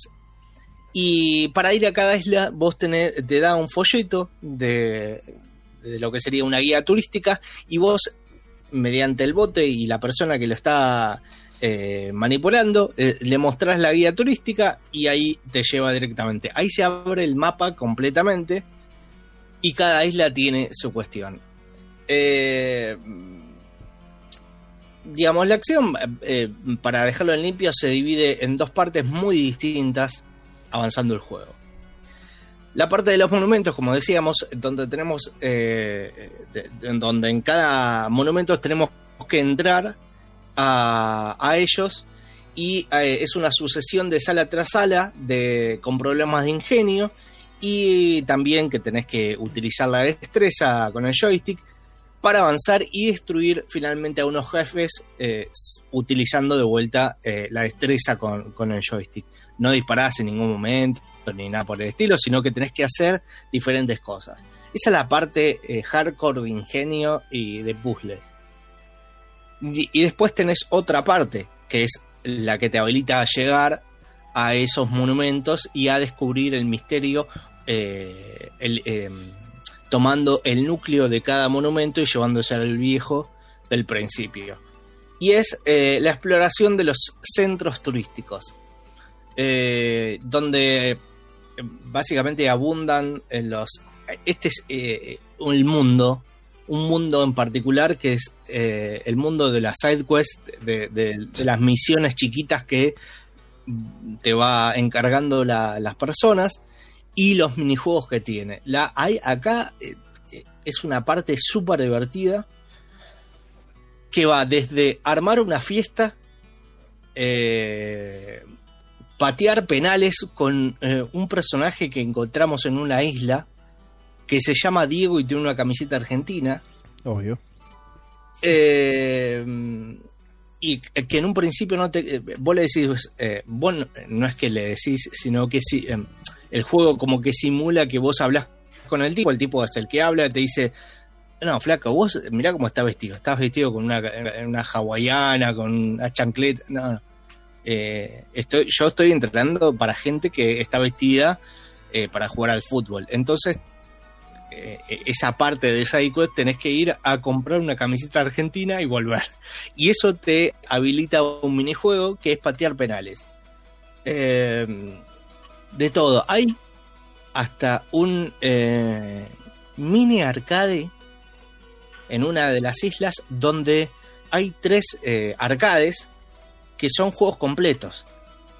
O sea, hasta, hasta ahí viene la locura. O sea, entras a la, a esta sala de arcade y encontrás un juego tipo Arkanoid, un juego tipo eh, F0 y un, un plataformero donde tenés que eh, eh, tomar unas, unas dinamitas y hay enemigos que te quieren destruir.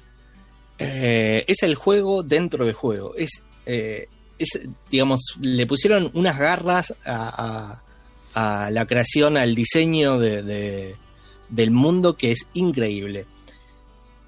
Eh, hay, eh, acabo de aclarar que estos minijuegos, la mayoría no, digamos, no, no te, eh, no es fundamental para el la progresión del videojuego, sino mm, simplemente por la recreación. Hay algunas que sí, que es necesario que vos las hagas para que te habilite una parte y, y continuar la historia.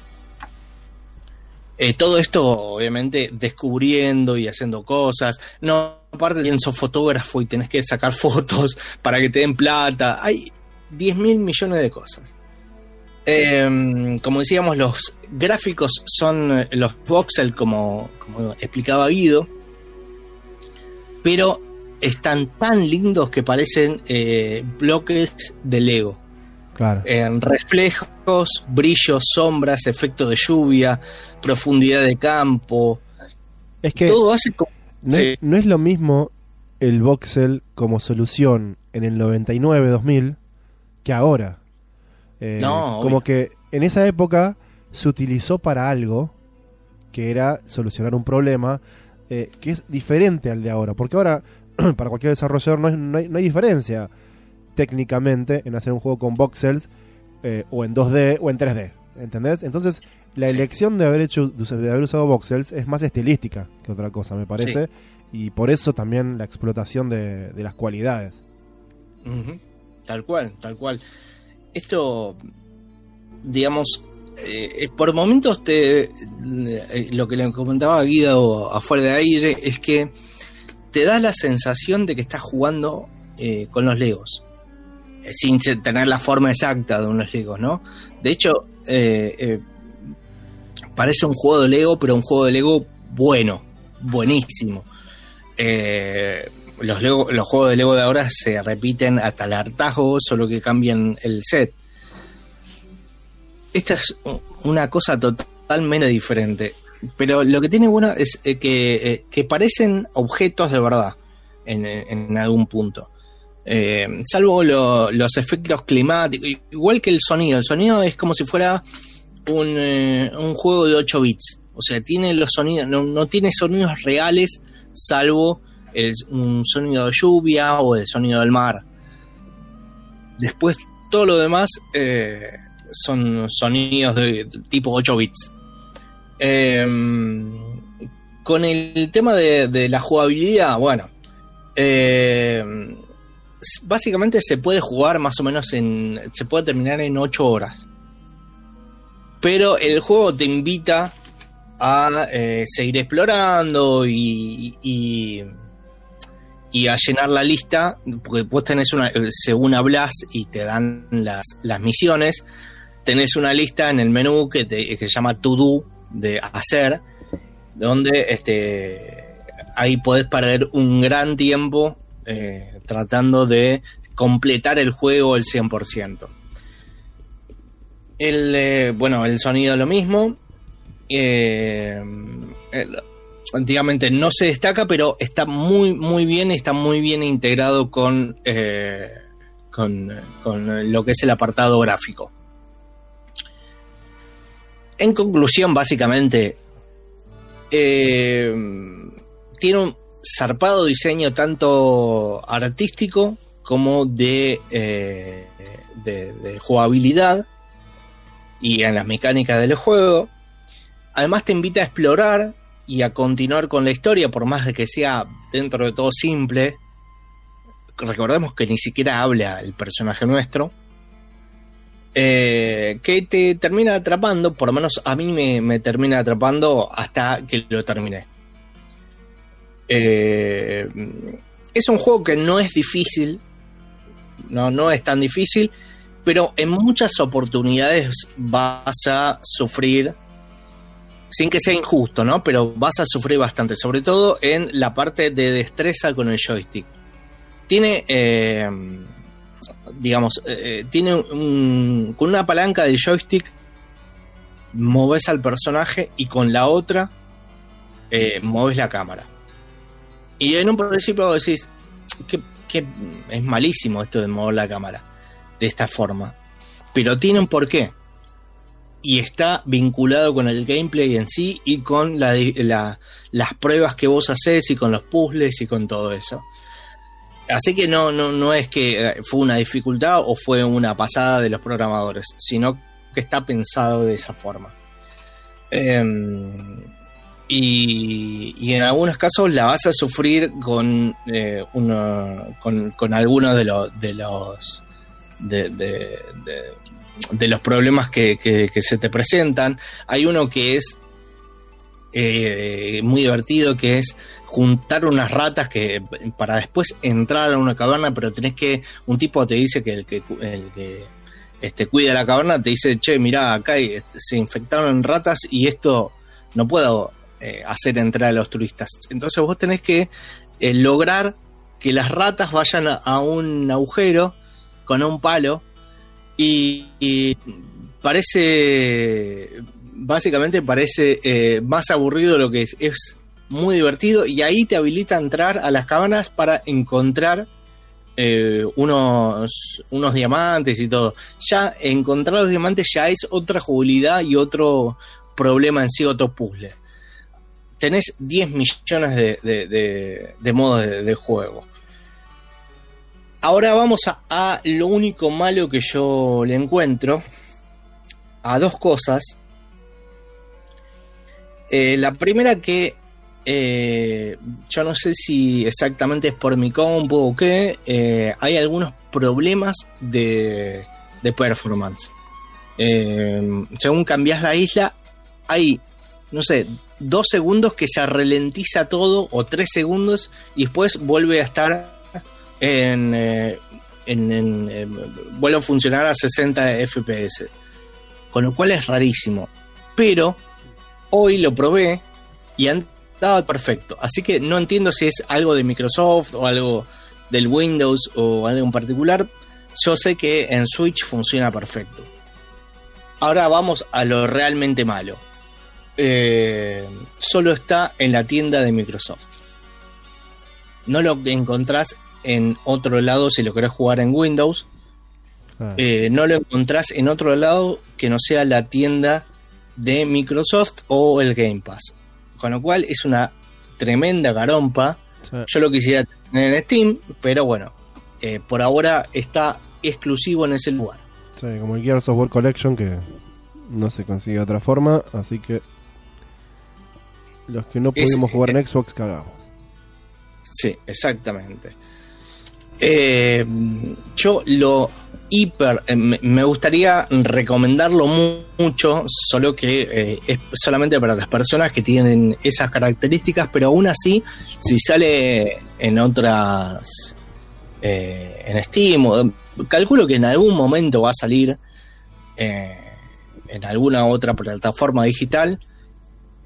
Eh, es recontra recomendado. Eh, The Tourist, yo en un momento yo empecé a jugarlo y de hecho lo gané con teclado, soy así de pecho frío, pero no sé por qué.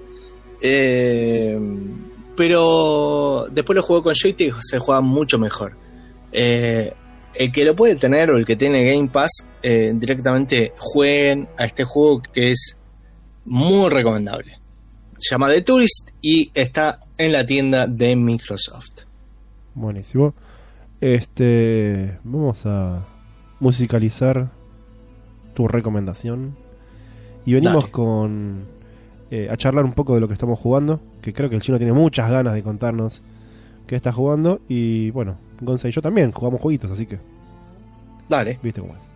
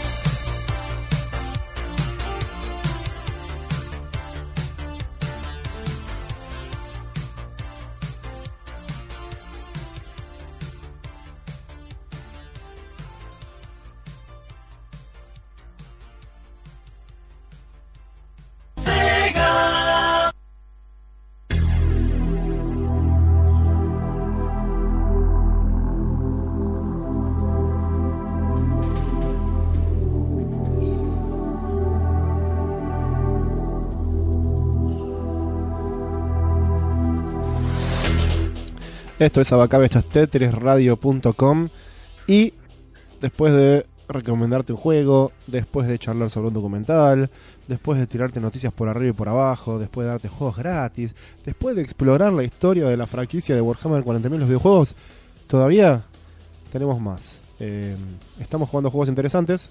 Gustavo, mi amigo Gustavo, está jugando un juego interesante que se hizo bien el Gil y no nos dijo fuera del aire qué era. Nunca lo spoileó. Eh, así que no sabemos, no sé qué es lo que está jugando, pero tampoco él sabe lo que yo estoy jugando ni lo que está Gonza, así que contame nomás. Bien. Eh, el juego que estoy jugando últimamente, que todavía no lo terminé, pero estoy ahí nomás eh, de, de terminarlo, se llama A Plague Tale Innocence. ¿Sí? A Plague Tale Innocence. Sí, sí. Es un juego de acción de aventura eh, desarrollado por una compañía francesa, Asobo Studio se llama, Eh, y lo publicó la gente de Focus. Focus eh, que hace juegos como, por ejemplo, la serie, la saga Styx, que me encanta a mí, Orcs y and Men's, creo que se llama el otro juego también. Bueno, y bastantes juegos de ese estilo, de sigilo, de acción, de aventura, bueno, eh, prácticamente de ese, de ese estilo. El juego se lanzó eh, en mayo del año pasado, el 2019, para todas las plataformas, eh, PlayStation, Xbox, PC y demás. Y se trata más que nada de la historia de dos hermanos. Que eh, esto se, se basa más que nada en una Francia del siglo XIV. ¿sí? Sí. Eh, la historia es de dos hermanos que quedan huérfanos más que nada. eh, porque hay un tema con la Inquisición de la época. Un temita con la Inquisición tenemos, chicos. Sí. Sí, sí. Eh, no que, quiero bueno, asustarlos, pero Básicamente, la Inquisición se mete en los terrenos donde viven estos dos hermanitos y empiezan a masacrar a la gente, a matar, a torturar, a bueno, todo ese tipo de, cuestiones eh, políticas, sociales de la época. Eh, y básicamente lo que quiere la Inquisición es eh, encontrar a uno de ellos, de los hermanos, que se llama Hugo. Amicia y Hugo son los protagonistas de este juego. Eh, básicamente, bueno, la Inquisición llega a la aldea donde están viviendo estos dos hermanitos, eh, que vienen supuestamente de una familia acomodada, de unos padres que, tienen cierto liderazgo eh, en ese territorio, que son conocidos básicamente en ese territorio.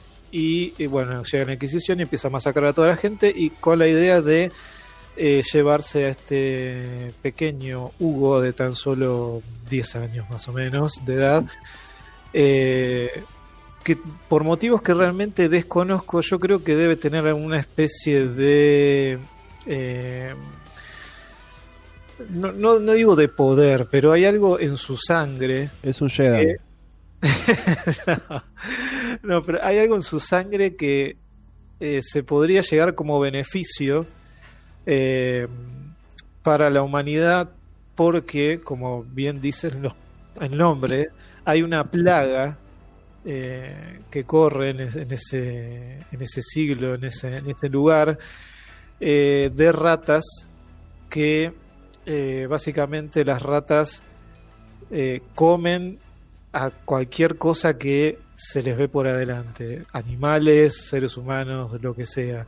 Hay una plaga mortal de ratas y parece ser que este jovencito en su sangre tiene algo especial que lo hace inmune a este tipo de, de ataques y la idea es eh, robárselo a esta familia Claro.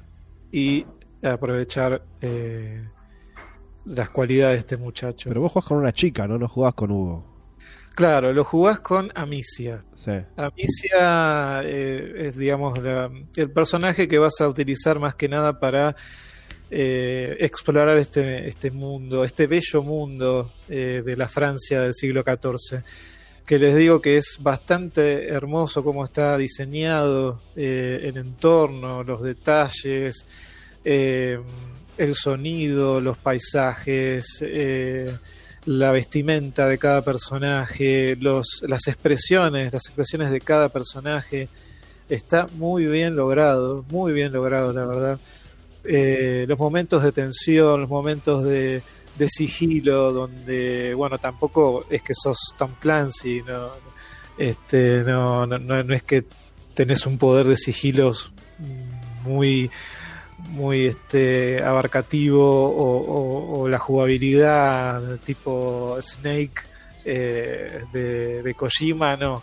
Hay, hay momentos que, que, digamos, de la jugabilidad eh, es un poco tosca o limitante en cuanto al sigilo, pero dentro de todo se, se puede apreciar y está bueno.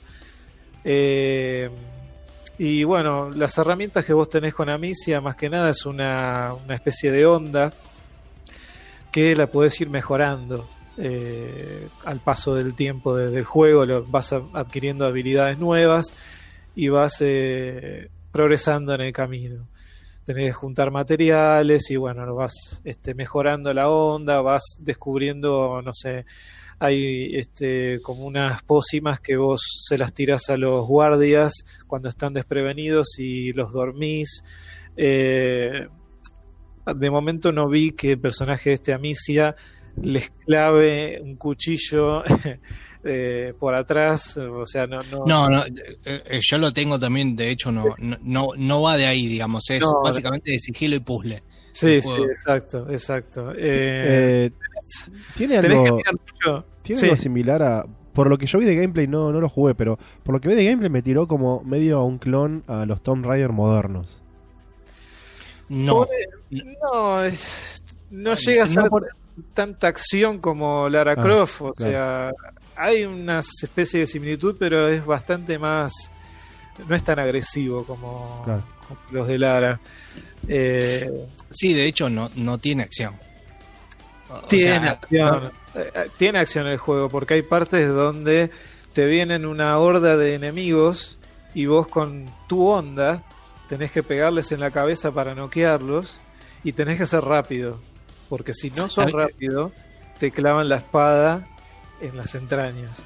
Está bien, pero más eh, funciona, o sea, eh, como está eh, planteado, funciona más como un- una especie de, eh, de destreza y puzzle, más que Tomb Raider que tenés que ir a batallar con alguien eh, o tenés que Sí, utilizar igual. simplemente tu destreza. Sí, si comparamos las dos historias, claro, na- nada que ver, pero si bien tiene partes de momentos de tensión y de acción, no, no es el fuerte de este juego, la acción. Claro. Pero sí, tiene momentos, porque si no sería demasiado aburrido, sería solamente escapar, eh, esconderse y ya está. Eh, pero no, este tiene partes donde vas a estar acorralado, no solamente por los guardias de la Inquisición, sino por la cantidad de hordas de ratas que, que andan por todos los lugares donde, donde vamos frecuentando. Eh, siempre Para, para, para, para, para. Yo Sí. te puedo parar acá en este momento Uh, a lo Fantino, para, para, para, para. Porque me estás haciendo ya una reseña y yo quiero que me hagas una reseña Claro. completa cuando termine. para el próximo programa. ¿Puede Sí. ser? Sí, sí, cómo no.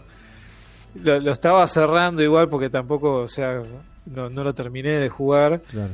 Pero sí, es, es un, es un, bueno, un buen juego para tener en la biblioteca, para explorarlo. Eh, es muy bonito. Y bueno, más o menos, si, si vos sos bastante detallista como yo, que va para todos lados y busca la vuelta de cada cosa y explora y ese, qué sé yo, más o Sí. menos en 15 horas lo vas a terminar. Pero si sos un tipo que va directamente al grano, qué sé yo, que no le importa mucho en sí lo que es la narrativa, y en unas 10 horas, 9 lo terminás. Perfecto. 10 puntos, 10 puntos. Ya a mí me faltan 8 horas. Eh, Eh, y Guido que está jugando. Yo estoy jugando Remnant desde la semana pasada que me lo regaló Epic. Estoy, Ah. estoy hincándole el diente, como se dice.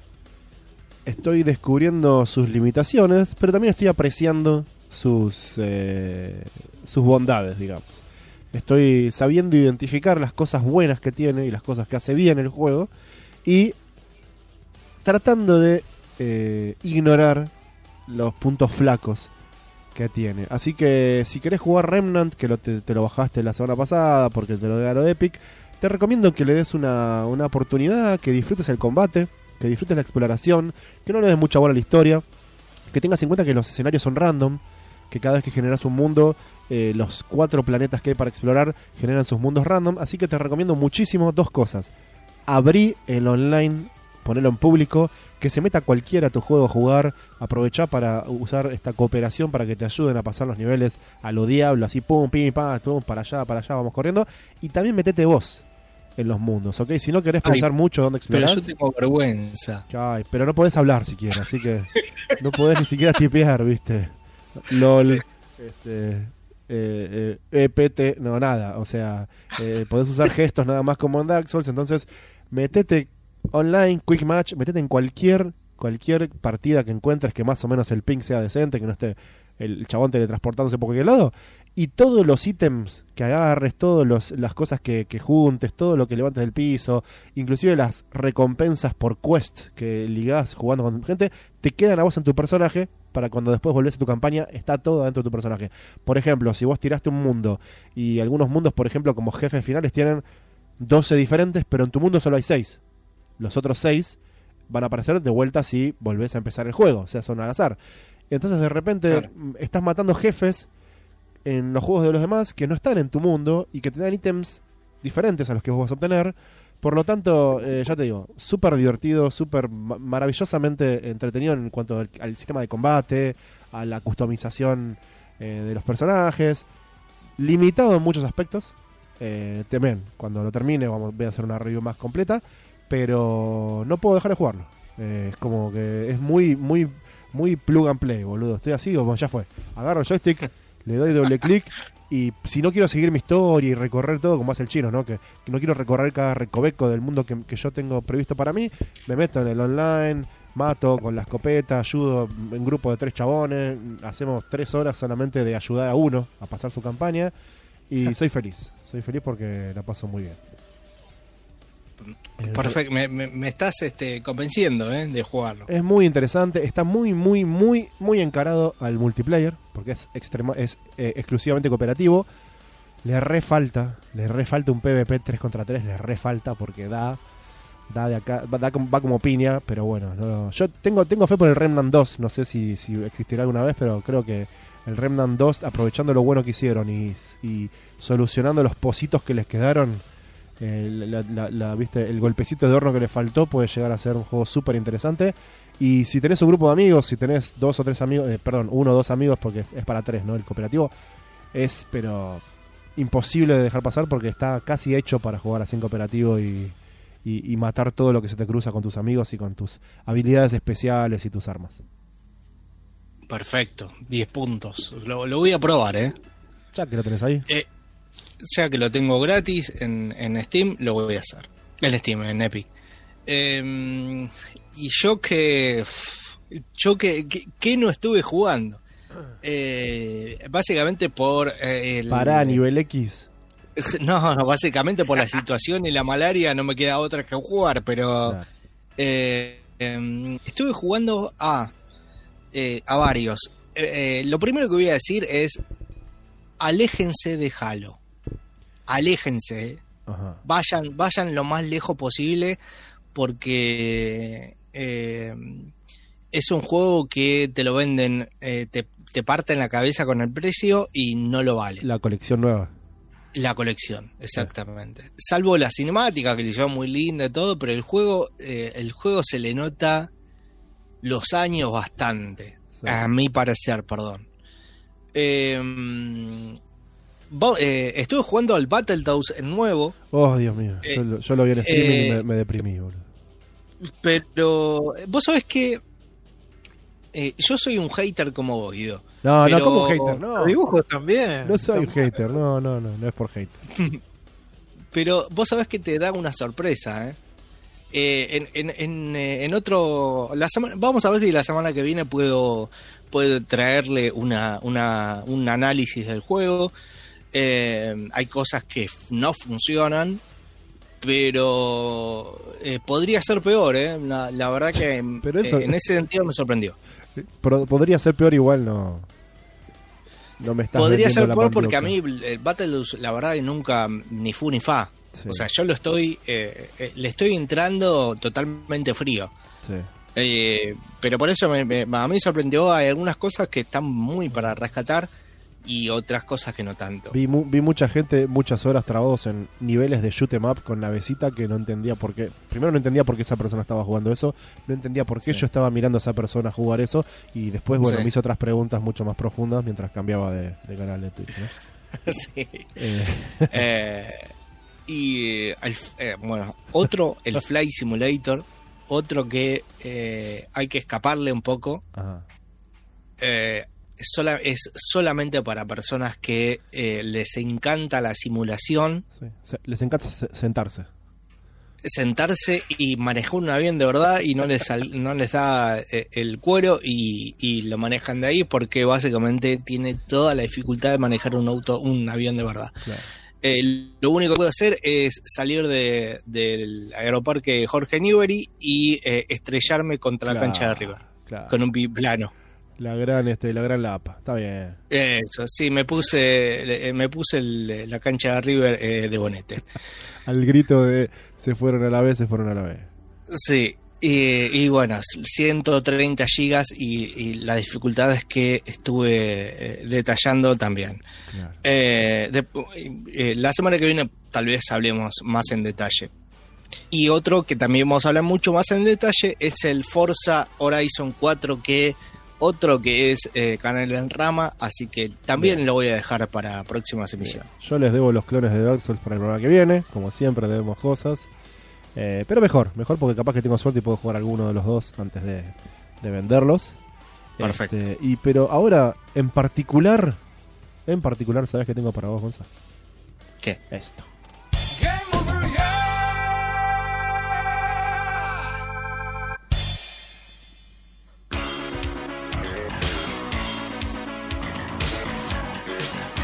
Porque así como vino, así como vino, Así se nos va. Exactamente. Em, no sé, espero que les haya servido este programa lleno de contenido hasta el ojete. Tuvimos que inclusive controlarnos y apurarnos a veces para meter todo lo que metimos. Eh, Sí, sí. Y eso que no entró todo. Así que Claro. imagínate. Pero, pero bueno, esto es Abacab, Y esto bueno, es Radio. no, no entra todo, pero te da ganas de, de más. Eh, que es lo más importante. Eh, le mandamos un saludito a toda la gente que nos está escuchando y que nos dice, eh loco, habla del Fortnite, este, sacudiendo la manito. Pero, pero bueno, ya, ya hablaremos, ya podremos hablar del, no sé cómo era, el, el- el iPhone que viene con Fortnite instalado y, y otras Ah, sí. cosas extrañas que, que nos quedaron en el tintero para, Sí. para, para el programa que viene. Eh, y nada más, esto fue Abacab, tenemos la repetición ahora el miércoles, si no me equivoco, eh, que Gonzalo, A las se- 13 horas. Gonzalo eh, religiosamente se, se molesta en subir. Tenemos toda la nueva temporada hasta hoy subida en Spotify y tenemos la temporada 2019 en camino para que puedas escuchar los inicios de esta mentira que llamamos Abacab con este más contenido del que eh, podés encontrar en una revista de Action Games. Tal cual. Estamos listos para, para despedirnos, si les parece. Ya me puso el cinturón yo. Está bien, bueno, bueno. Eh, no sé por qué era necesario que te desnudes para hacer el programa, pero bueno. No, el, el cinturón de seguridad. Ah, ok. Está bien. Este, Chino, eh, nos vemos la semana que viene con, eh, espero, tu juego terminado. Dale. ¿Eh? dale. ¿Eh? Sí. Si no te saco la credencial. Sí. Y bueno, Gonza con más juegos de los que de los que hay tiempo humano en la vida para jugar. Y yo voy a seguir choreando con el mismo juego de siempre. y hablando de lo mismo. Así que, Y por eso te queremos. claro, me voy a jugar un, un Capcom versus Street Fighter 2. Chicos, chao.